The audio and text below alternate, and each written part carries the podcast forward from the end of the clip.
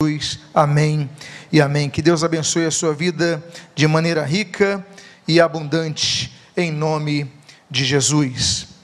O título da mensagem desta noite se denomina Ainda que tenhas caído. E eu convido a que você abra a sua Bíblia no livro do profeta Miqueias, capítulo de número 3. E convidando então que você se coloque de pé o texto que prossegue é o texto do profeta Jonas. Miqueias, um homem que profetiza no reinado dos reis Jotão, Acais e Ezequias. Convido que todos fiquem de pé.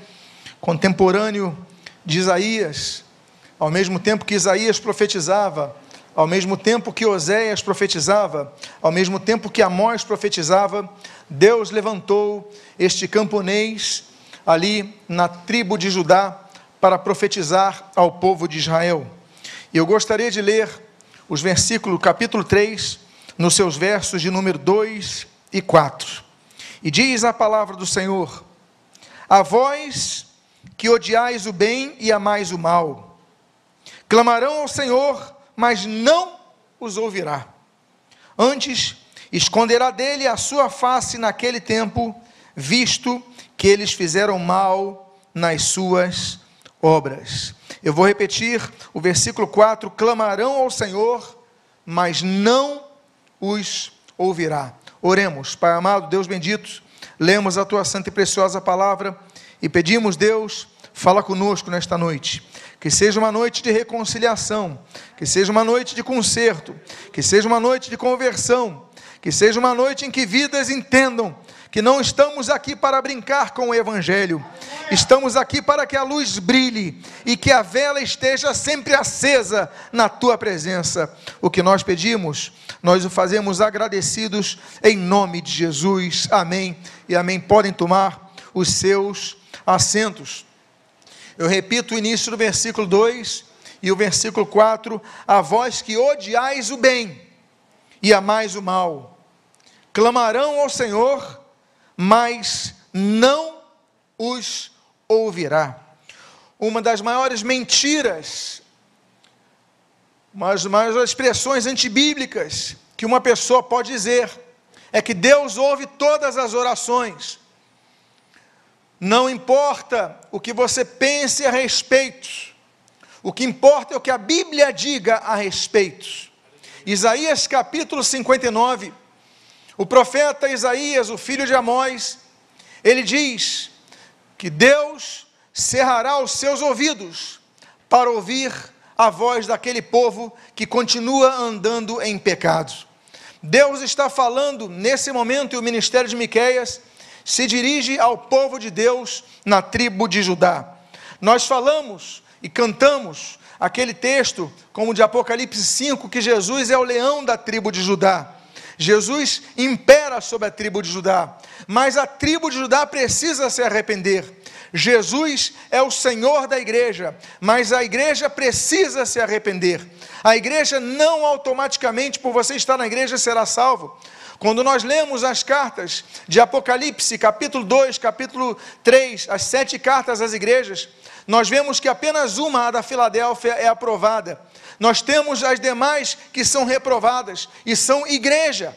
E tem liderança, e tem culto, e tem Bíblia, e tem Bíblia pregada, tem louvor, mas não tem vida. Esse texto, o Miqueias é levantado, então Deus pega um camponês, porque os sacerdotes estavam corrompidos, porque os cabeças de Israel estavam corrompidos, porque as lideranças estavam corrompidas. E a Bíblia então diz que o estado daquele povo piorava cada vez mais e mais. O versículo desse texto, no versículo de número 9 e no versículo de número 11, nós lemos: Ouvi agora isto, vós, cabeças de Jacó, e vós, chefes da casa de Israel, que abominais o juízo e perverteis tudo o que é direito. Versículo 11: Os seus cabeças dão as sentenças por suborno, os seus sacerdotes ensinam por interesse, e os seus profetas adivinham por dinheiro, e ainda se acostam ao Senhor, dizendo: Não está o Senhor no meio de vós, de nós, nenhum mal nos sucederá. A palavra de Miqueias é uma palavra dura quando o povo que se dizia povo de Deus. Você lê nesse texto que eles têm lideranças. Você lê nesse texto que eles têm sacerdotes e você lê nesse texto que eles têm profetas. Mas a Bíblia diz que os sacerdotes ensinam por interesse. Eles não ensinam a voz de Deus. Os sacerdotes não ensinam o que o povo precisa ouvir. Certa ocasião, numa entrevista para uma igreja contratar um pastor nos Estados Unidos, e lá isso é algo comum, eles colocaram num classificado e pedirem pessoas que entreguem seus currículos, a igreja fazendo entrevista. Eles entrevistam quatro candidatos. E daqueles candidatos, então, eles convidam para pregar naqueles domingos, e aqueles candidatos começam a pregar. Então, aquele componente da liderança da igreja vai ouvindo, vai convidando outro, convidando outro, convidando outro. E no final, então, eles decidem pelo pastor daquela igreja. Um dos pastores que tinha sido convidado a pregar e não foi chamado, certa ocasião ele encontrou num restaurante com uma das pessoas que faziam parte daquele, daquela liderança e perguntou: Olha, eu gostaria de saber, eu respeito a decisão, glória a Deus, que Deus abençoe o cabeça da igreja, mas gostaria de saber o que, que vocês avaliaram em mim que a liderança não gostou. E aí a pessoa foi muito sincera, ela falou: Olha, você falou muito sobre pecado. Você enfatizou muito a questão do pecado. E isso não soou mal para as pessoas. Estamos vivendo numa época de igrejas em que não se prega sobre pecado. Estamos vivendo numa época na igreja onde não se prega sobre arrependimento. Não se prega sobre a necessidade das pessoas confessarem os seus pecados. O que se prega é apenas o bem-estar das pessoas. Líderes se tornam meros coaches para fazer a pessoa pensar que ela é autossuficiente, que ela tem a solução em si própria, que ela consegue pelas suas forças alcançar alguma coisa. Quando se não for a graça de Deus, nada podemos fazer. Se não for a misericórdia de Deus, nada podemos alcançar. Não temos forças em nós mesmos para salvar-nos. Não há bem nenhum em nós. E a nossa única escapatória é o amor de Deus que oferece a sua mão para nos salvar. É o pedido de perdão a Deus com o coração contrito, para que Deus nos perdoe, para que Deus nos aceite. É reconhecermos nosso papel de pessoas que carecem da glória de Deus, como diz Romanos capítulo 3. Nós carecemos da graça divina. O texto está dizendo então que os sacerdotes pregam por interesse, eles não pregam pela necessidade eles não pregam pelo que o povo precisa ouvir, apenas para obterem seus interesses, como nós vemos muito nos dias de hoje. E o texto que você está lendo diz: E os seus profetas adivinham por dinheiro. Nessa crise que nós estamos, estamos vendo na igreja evangélica brasileira, eu me surpreendi há pouco tempo atrás, quando uma das pessoas, ela falou o seguinte: Não, eu oro por você, se você enviar um pix de 70 reais. Essa, esse é um retrato da falência da igreja moderna dos dias de hoje.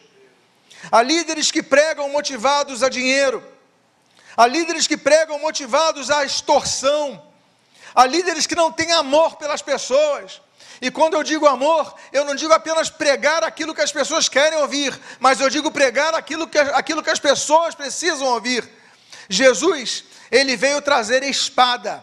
Jesus, ele veio trazer divisão entre joio e trigo, entre sal e, e, e, e é, podridão, entre luz e trevas. Há diferenciais. Jesus veio trazer divisão. Os mortos deviam é, enterrar os seus próprios mortos mas nós temos que tomar a decisão de seguir a Cristo. E o texto está dizendo isso. Esse próprio profeta Miqueias, ele vai dizer nesse capítulo, não coloquei no slide, mas ele vai dizer para estes profetas: o céu escurecerá e o dia se tornará noite, porque não verão mais nada.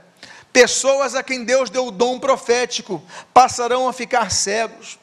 Se você não sabe, o rei Saul era um homem que profetizava.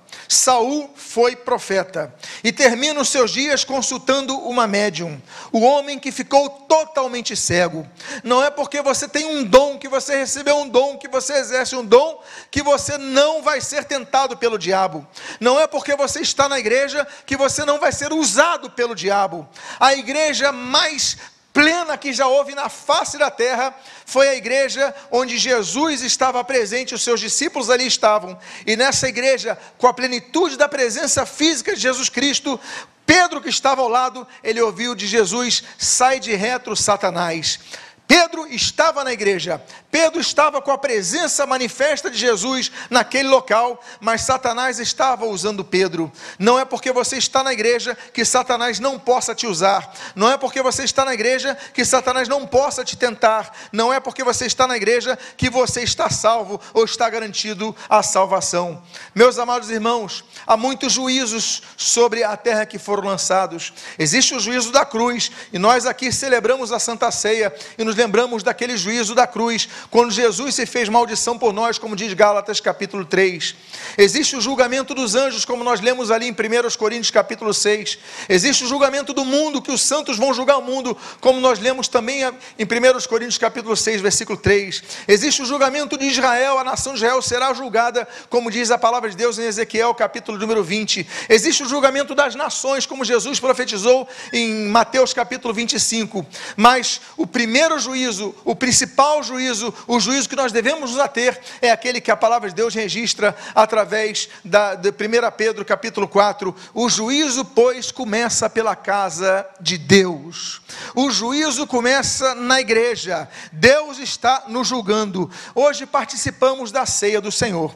E quando participamos da ceia do Senhor, não podemos esquecer as diretrizes de 1 Coríntios capítulo de número 11. Julgue o homem a si mesmo e assim como do pão e beba do cálice. Nós, na ceia do Senhor, devemos julgar a nós mesmos, se nós estamos aptos para tomar da ceia do Senhor. E se não estivermos aptos para tomar a ceia do Senhor, nós devemos fazer apenas uma coisa: confessar nossos pecados a Deus e pedir, Deus, perdoa-me, para que eu possa participar dessa ceia. É momento a ceia do Senhor de reflexão, é momento a ceia do Senhor de decisão, e não é um momento apenas de uma, de uma liturgia do culto, mas é um momento que você deve se acertar com Deus. A Bíblia diz então: e seus profetas adivinham por dinheiro e ainda se encostam ao Senhor. Olha que expressão: se encostam ao Senhor, de, de, demonstram que estão próximos ao Senhor, falam que estão próximos ao Senhor, dizendo: não está o Senhor no meio de nós, nenhum mal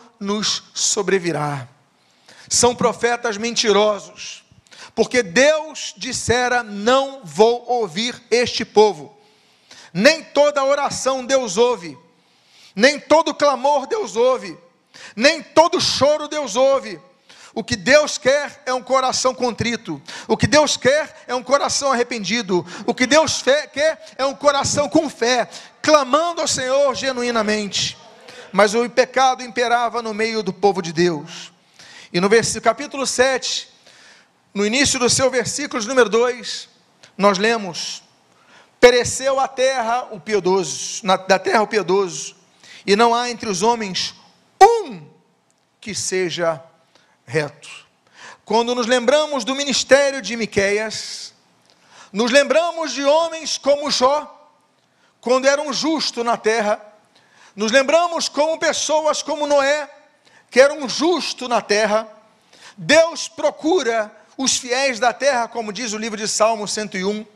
Deus está procurando pessoas. Deus não procura as pessoas mais cultas ou as mais incultas.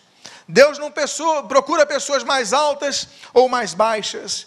Deus não procura pessoa com os maiores currículos, as maiores posições políticas, não. Deus procura os fiéis da terra. Deus está procurando os fiéis da terra. Nós mencionamos sobre três tipos de pessoas que a Bíblia diz que Deus procura. O Salmo 101 diz que Deus procura os fiéis da terra. O livro de Ezequiel, capítulo 2, Deus procura aqueles que tapem a brecha, que estão estão trabalhando para que as brechas não destruam a obra de suas vidas. E Jesus fala em João capítulo 4 que Deus procura verdadeiros adoradores que o adorem em espírito e em verdade. Deus está então procurando pessoas com fé, com atitude, com ação. Mas nos tempos desse profeta Miqueias não havia um justo sequer. O povo era de Deus, a tribo era de Judá, mas não havia um justo sequer. Eu faço uma pergunta, uma pergunta que é retórica, ela não exige a sua resposta, mas exige a sua reflexão, a minha reflexão, a nossa reflexão. Se Jesus voltasse hoje, nós subiríamos no arrebatamento da igreja? Eu faço uma reflexão se Deus procurasse os fiéis da, da terra, Ele encontraria no meio deste povo? Eu faço a reflexão: será que eu faço parte da igreja de Cristo ou apenas me congrego no meio de um povo que se diz povo de Deus? Pereceu a terra o piedoso, não há um entre os homens que seja justo não há um que seja reto, não há um que haja da maneira correta. E aí você olha ao seu redor e você vê que muitas vezes a igreja não faz a mínima diferença nesse mundo. O texto da continuação desse versículo 2, a Bíblia diz: Todos espreitam para derramarem sangue, todos espreitam para fazer injustiças, todos espreitam para aproveitarem oportunidades para, abre aspas, se darem bem. Meus amados irmãos, isso, essa era uma profecia não voltada aos babilônios. Não, essa não era uma profecia voltada aos assírios. Tampouco esta era uma profecia voltada para os filisteus, não. Essa profecia era voltada para o povo de Deus. E todos se espreitavam para fazer o mal.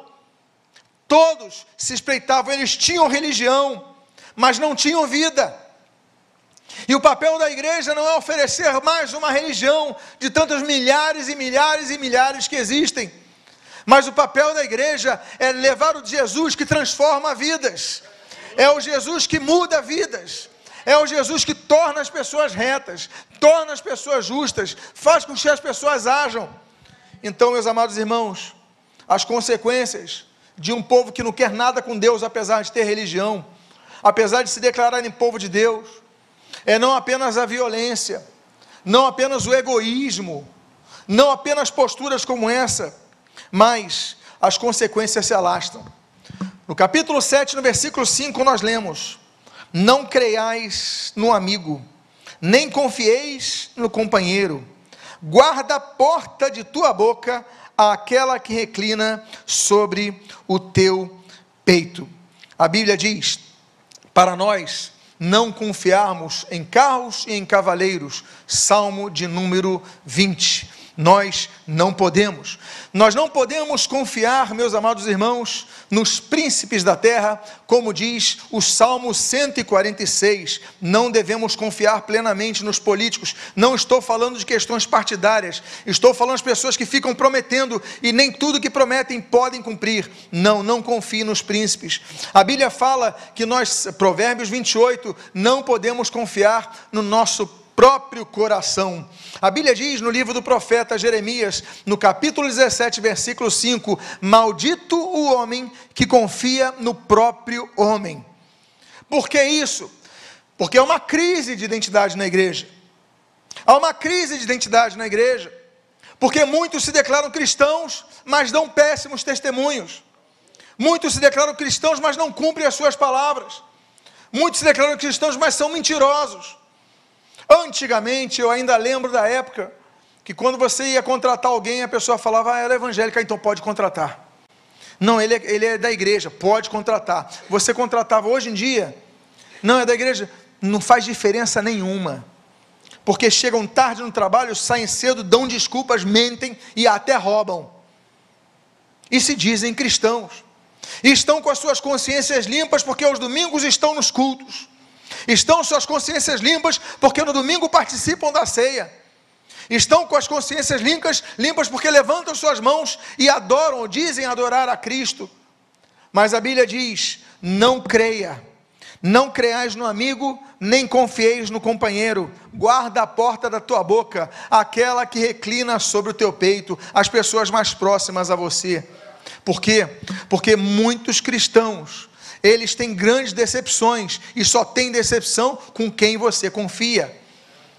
A palavra é para o povo de Deus. Nós devemos então aprender a olhar os discípulos como Jesus disse para nós olharmos os discípulos. E a única forma que Jesus disse para olharmos os discípulos não é através da roupa dos discípulos, não é através de um crachá de discípulos, não é através do currículo de discípulos, não é através da declaração de discípulos, mas Jesus falou: pelos seus frutos vos conhecerão. É pelos frutos da vida que as pessoas vão ver se podem confiar em você, vão ver se você genuinamente pertence ao povo de Deus. É pelos frutos da sua vida, é pelos frutos da tua palavra, é pelos frutos do teu trabalho, é pelos frutos do teu testemunho. O texto então diz: não creias no amigo, por quê? Porque o povo de Deus tinha uma vida religiosa, mas era uma vida espiritualmente falida. E aí o texto versículo 6 na sua segunda parte, ele diz: Os inimigos do homem são os da própria casa. A deslealdade, ela não está apenas imperando na sociedade, mas na própria família. Muitas vezes, seus maiores inimigos estão na tua casa.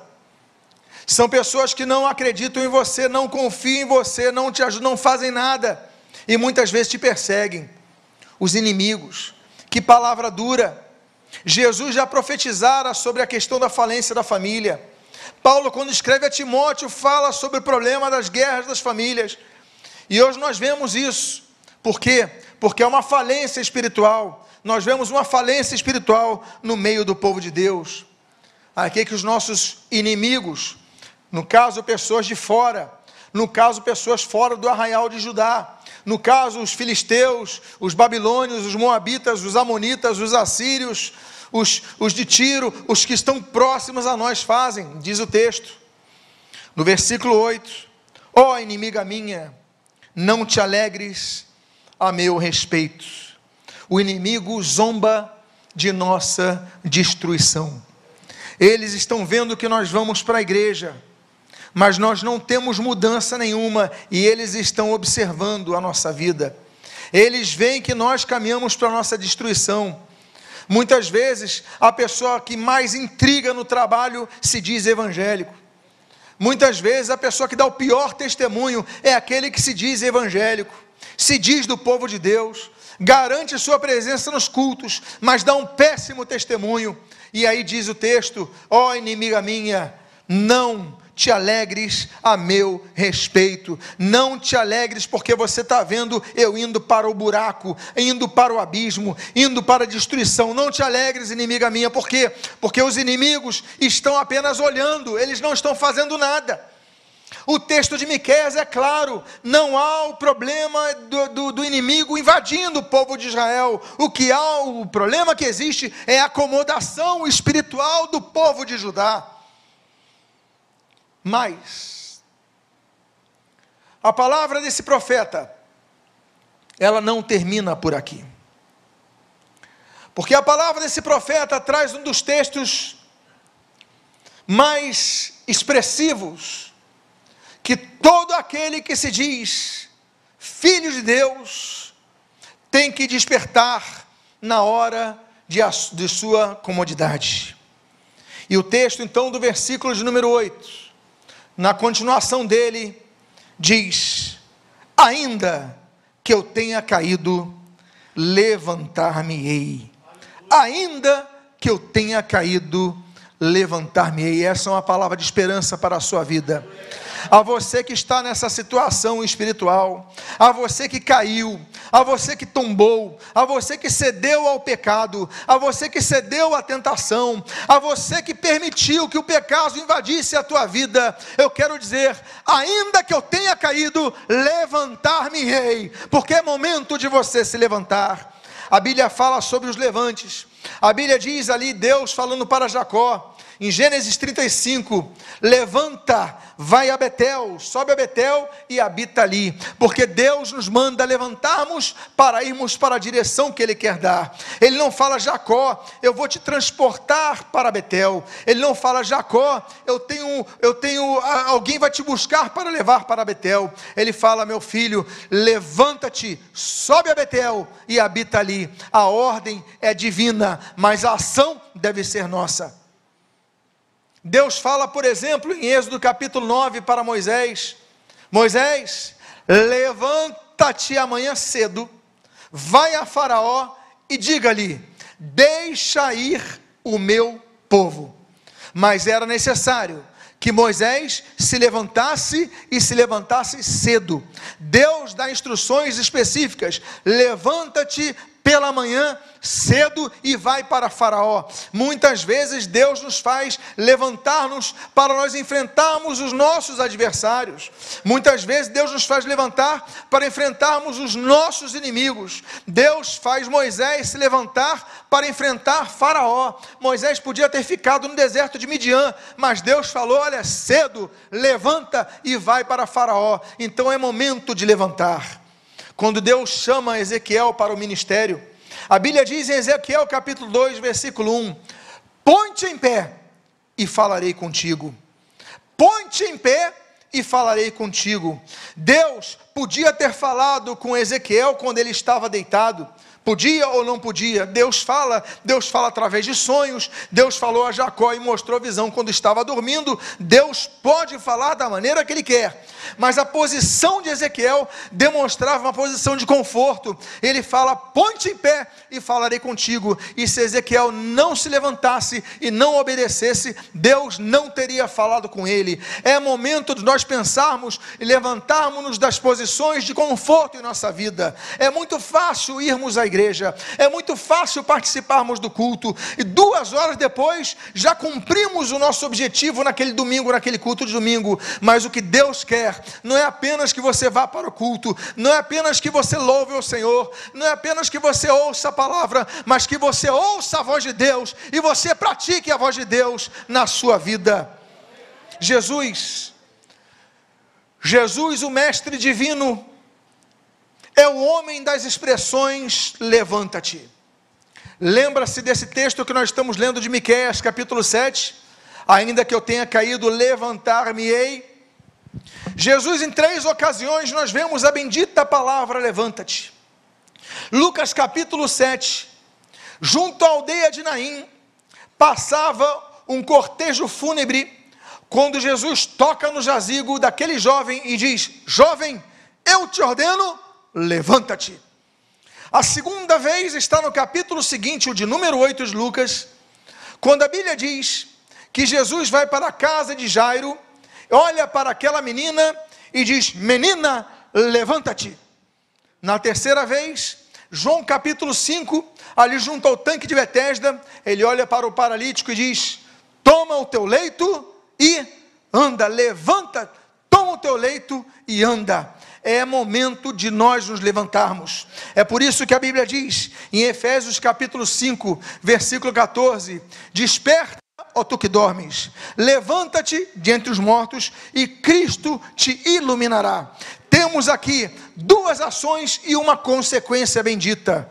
A primeira das ações. Desperta, ó tu que dormes. A palavra é para a igreja, a palavra é para aqueles que estão dormindo. Depois, levanta-te de entre os mortos. Eu volto a dizer: a palavra é para a igreja de Éfeso, uma igreja firmada, uma igreja que tinha dons espirituais, uma igreja que tinha liderança de Paulo. Mas a Bíblia diz: levanta-te de entre os mortos. Por quê? Porque há pessoas que estão dormindo com os mortos, porque há pessoas que estão mortas junto aos demais mortos, mas ele fala: levanta-te de entre os mortos e Cristo te iluminará. E aí então, esse texto que é um dos textos belíssimos das Escrituras Sagradas que nós guardamos tanto no coração, ainda que eu tenha caído, levantar-me-ei.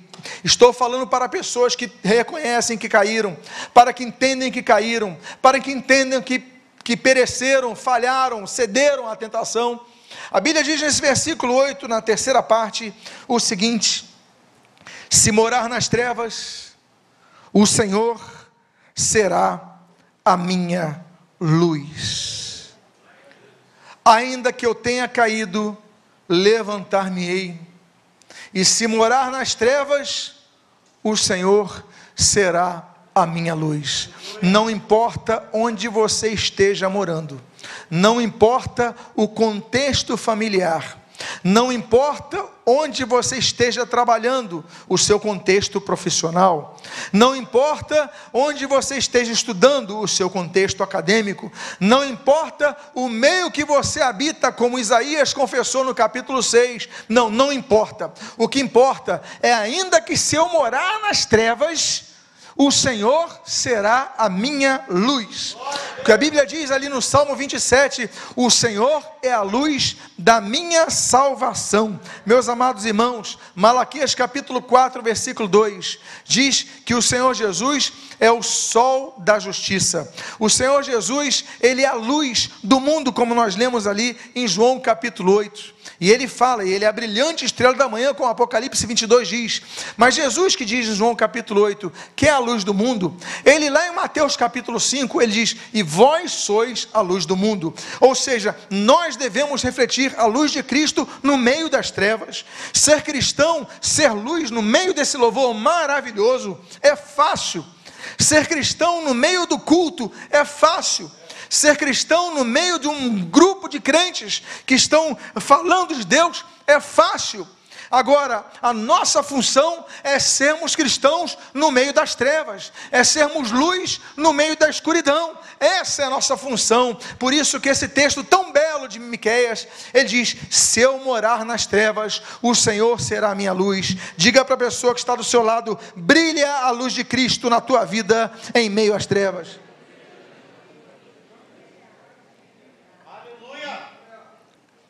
ainda que eu tenha caído, levantar-me-ei, como diz o versículo 8.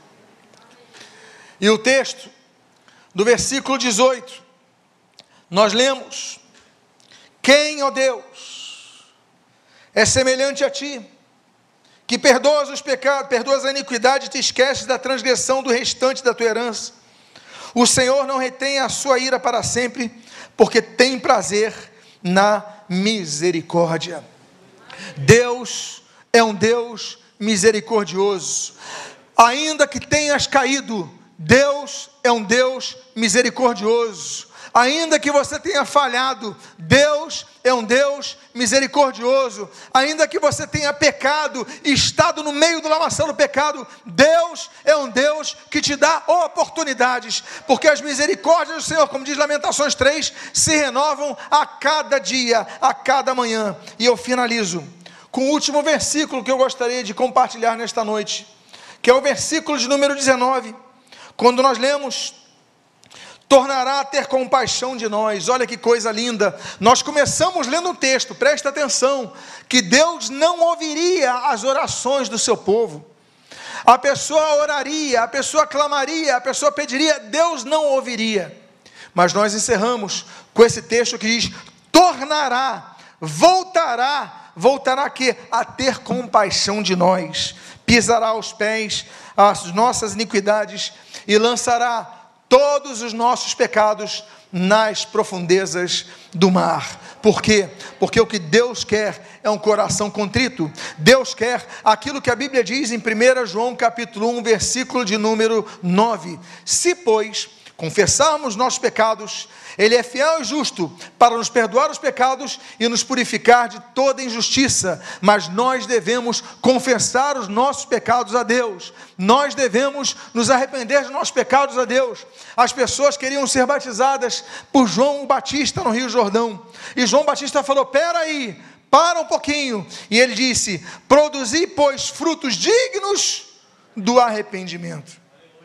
Não é porque querem se batizar, não é porque querem se declarar igreja, não é porque querem se declarar seguidores de Cristo, que nós somos automaticamente seguidores de Cristo. Nós temos que crer, temos que ver uma vida de fé, mas temos que nos arrepender dos pecados, produzir frutos dignos do arrependimento. Aí Deus faz a parte dele, a parte que ninguém pode fazer, a parte que pastor nenhum pode fazer, a parte que ninguém pode ter forças para fazer, que é perdoar os pecados, e Ele lançará os nossos pecados nas profundezas do mar. Eu convido a você a ficar de pé nesse momento. Eu convido você a ficar de pé, glorificar a Cristo nesse momento. Ao ficar de pé, você vai glorificando ao Senhor e vai falando: Senhor, tem misericórdia da minha vida. A mensagem de hoje é para você que reconhece que tem falhado com Deus. Feche os seus olhos nesse momento. E você que tem falhado com Deus, coloca a mão no seu coração. E você quiser, saia do seu lugar, vem aqui à frente. Eu convido você a sair do seu lugar, porque hoje é noite de restauração. Hoje é noite de perdão. Hoje é noite de transformação. Hoje é noite que Deus vai pegar os teus pecados e lançar nas profundezas do mar, como ele promete. Ele tornará a te ouvir. Ele tornará a ter compaixão de ti, por quê? Porque Ele é misericordioso e não há misericórdia como a de Deus, mas nós precisamos tomar uma postura de arrependimento. Então, se você se arrepende dos seus pecados, coloque a mão no seu coração agora. Esse é o momento de conserto com Deus. Deus não te trouxe aqui à toa, Deus não te trouxe aqui para ouvir um pregador, Deus não te trouxe aqui para ouvir o louvor, Deus te trouxe aqui para ouvir a voz do Senhor, para Ele falar contigo e para Ele transformar a sua vida. Pai amado, Deus bendito, há várias pessoas aqui que reconhece que caíram, ainda que eu tenha caído, levantar-me-ei nesta noite, Deus, que seja uma noite de que, que pessoas se levantem, se levantem do seu lamaçal de pecado, se levantem da vida de pecado onde estão, se levantem, Senhor, de onde possam ter caído, Senhor, e possam voltar-se a Ti. Pai amado, perdoa os pecados. Pai amado, como diz o teu texto sagrado em Miqueias capítulo 7, que tu lances os nossos pecados nas profundezas do mar. Pai amado, nós não temos essa capacidade, mas tu tens, em nome de Jesus. E você colocou a mão no seu coração, peça perdão a Deus nesse momento. Eu não posso pedir a perdão por você, eu não posso fazer esse papel, porque esse papel é seu, esse papel é de cada um de nós. Mas que seja uma noite de conserto nesse momento, em nome de Jesus. Pai amado, vai curando, Pai amado, vai perdoando, Pai amado, vai restaurando, Pai amado, torna a ouvir as nossas orações, torna a ouvir o nosso clamor, porque o nosso coração está quebrantado diante de Ti. Pai amado, torna o Teu povo, restaura, restaura a sorte do Teu povo, e que em nome de Jesus restaures a salvação àquele que está perdido, que aquele que caiu se levante e que ele não volte ao lamaçal onde estava. Que seja uma noite de restauração, que seja uma noite de cura, que seja uma noite de renovação, que seja uma noite de salvação. Em nome de Jesus, a igreja continua orando e agora eu quero perguntar: alguém aqui que ainda não entregou sua vida a Cristo, ou se o fez, está afastado dos caminhos do Senhor, mas deseja fazê-lo nesta noite, levante sua mão bem alto. Eu quero orar por sua vida. Alguém aqui eu quero orar por sua vida se você é uma dessas pessoas. Eu não sei quantos nos assistem pela internet, quantos receberam esse link, mas o que eu quero dizer, Pai amado, visita essas pessoas neste momento. Senhor amado, em nome de Jesus, que eles possam ser por ti transformados, por ti tocados, por ti renovados. São as tuas bênçãos que nós rogamos e te agradecemos em nome de Jesus. Em nome de Jesus. Em nome de Jesus. Amém, Senhor Jesus. Glória ao teu santo nome, Jesus. Glória ao teu santo e precioso nome, Deus. Ouvimos a tua palavra, Deus. Muito obrigado, Senhor. Que isso se torne prática em nossas vidas. Veja os frutos do arrependimento em nossas vidas. Veja o sal salgando nesta sociedade. Veja a luz brilhando no meio das trevas. Abençoa as nossas vidas em o um nome de Jesus. Amém e amém. Nós vamos louvar ao Senhor. Mas eu quero dizer a você que após a oração final, os pastores estarão aqui na frente para orar por sua vida, intercedendo por você. Você que precisa de um aconselhamento, uma palavra, vem aqui à frente, que estarão aqui orando por sua vida. Vamos erguer nossas mãos nesse momento, pedindo as bênçãos do Pai sobre nossas vidas. Pai amado, pedimos as tuas bênçãos sobre nós. Muito obrigado, Senhor, porque levantaste Miqueias no meio de uma geração onde não havia um justo sequer, mas havia muita religiosidade. Senhor, nós queremos ser verdadeiros discípulos teus, verdadeiras luzes que reluzem a luz de Cristo através de nossas vidas. Pai amado, nós pedimos que voltemos para nossas casas renovados, que voltemos para as nossas casas modificados, que voltemos para as nossas casas libertados. Abençoa as nossas vidas, leva-nos aos nossos lares em paz e em segurança, guardados debaixo do amor de Deus o Pai, da graça salvadora do Senhor Jesus Cristo e das doces consolações do Espírito de Deus, hoje e para todo sempre. Amém e amém. Que Deus te abençoe em nome de Jesus, de maneira rica e abundante. Diga à pessoa que está do seu lado.